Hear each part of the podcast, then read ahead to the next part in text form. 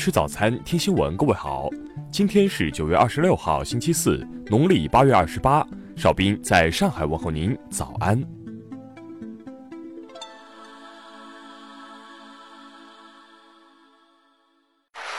首先来关注头条消息：特朗普要下台了，美国会启动对总统弹劾程序。当地时间二十四时。美国联邦众议院正式针对总统特朗普展开弹劾调查，称无人可凌驾在法律之上。报道称，民主党控制的众院将调查特朗普是否寻求乌克兰协助，以抹黑声势领先的民主党总统参选人拜登。据了解，如果众议院四百三十五席简单多数通过弹劾条款，弹劾就可以进入联邦参议院，参院将举行审判，判定总统是否有罪。参院审判时。众院成员扮演检察官的角色，参议员则是陪审团。最高法院首席法官主持审判。一百席的参院必须有三分之二多数认定有罪，才能判定总统有罪并解除总统职位。事实上，美国此前未有总统因弹劾而下台。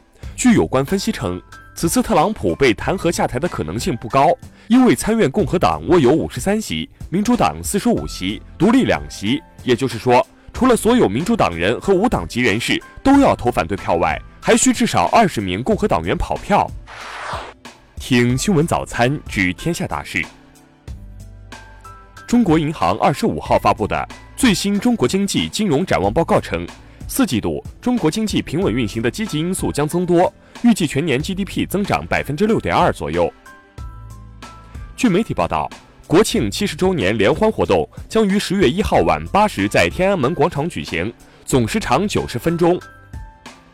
就美国总统特朗普在联合国大会一般性辩论中多次提及中国，我外交部二十五号表示，联大一般性辩论不是进行言语攻击、干涉他国内政的合适场合。最高检二十五号公布数据称。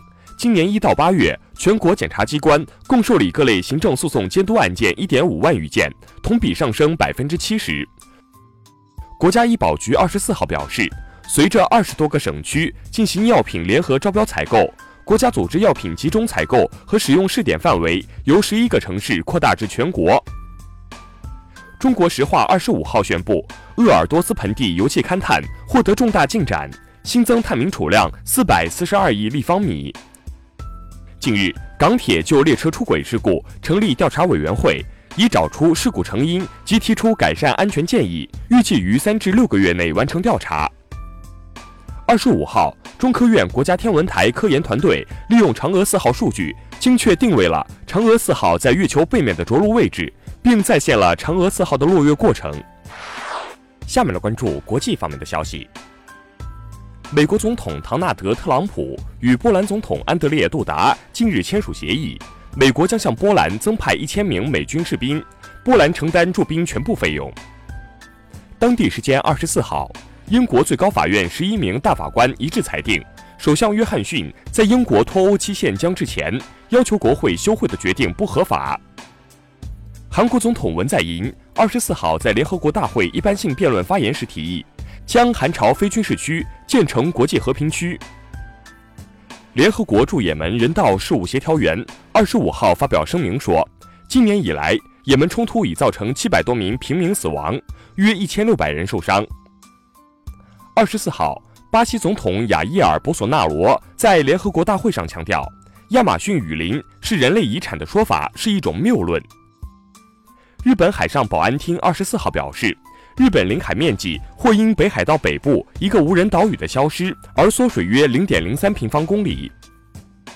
近日，欧盟应玻利维亚政府邀请，派出观察团，旨在监督玻利维亚十月二十号举行的总统大选，确保大选的透明度和可信度。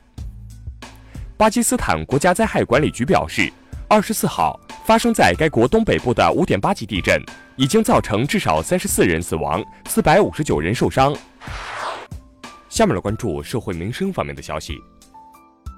近日，一段炫耀十岁小孩独自驾车的视频引发网友热议。山西高速交警经调查，给予孩子父亲康某罚款一百元，记两分的处罚。二十五号，随州市中级人民法院作出判决，责令男子张某通过媒体对诋毁四川凉山救火烈士名誉的行为公开赔礼道歉。一大妈乘坐厦门航空，因嫌太闷，私自将飞机安全门打开。工作人员表示，该乘客已被警方带走，此前已提醒其勿触碰应急手柄。深圳一小学老师被举报收礼，多位家长帮忙辩护称，该老师系遭人陷害，并联名挽留。目前，当地教育部门已介入调查。昨日。中国历史上第一座机场，已经一百零九岁的南苑机场圆满完成了最后的历史使命，正式结束民航运营，在中国航空的历史舞台上谢幕。最后来关注文化体育方面的消息。世界羽联韩国公开赛继续进行，男单首轮较量，陈龙内战一比二不敌陆光祖，后者成为唯一晋级的国羽男单选手。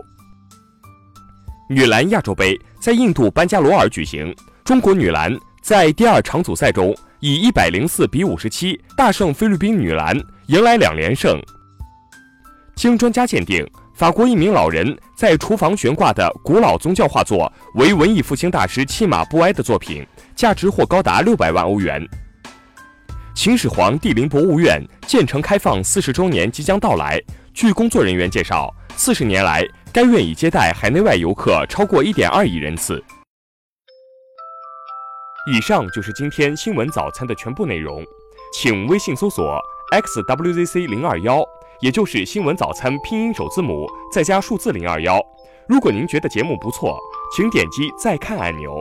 一日之计在于晨，新闻早餐不能少，咱们明天不见不散。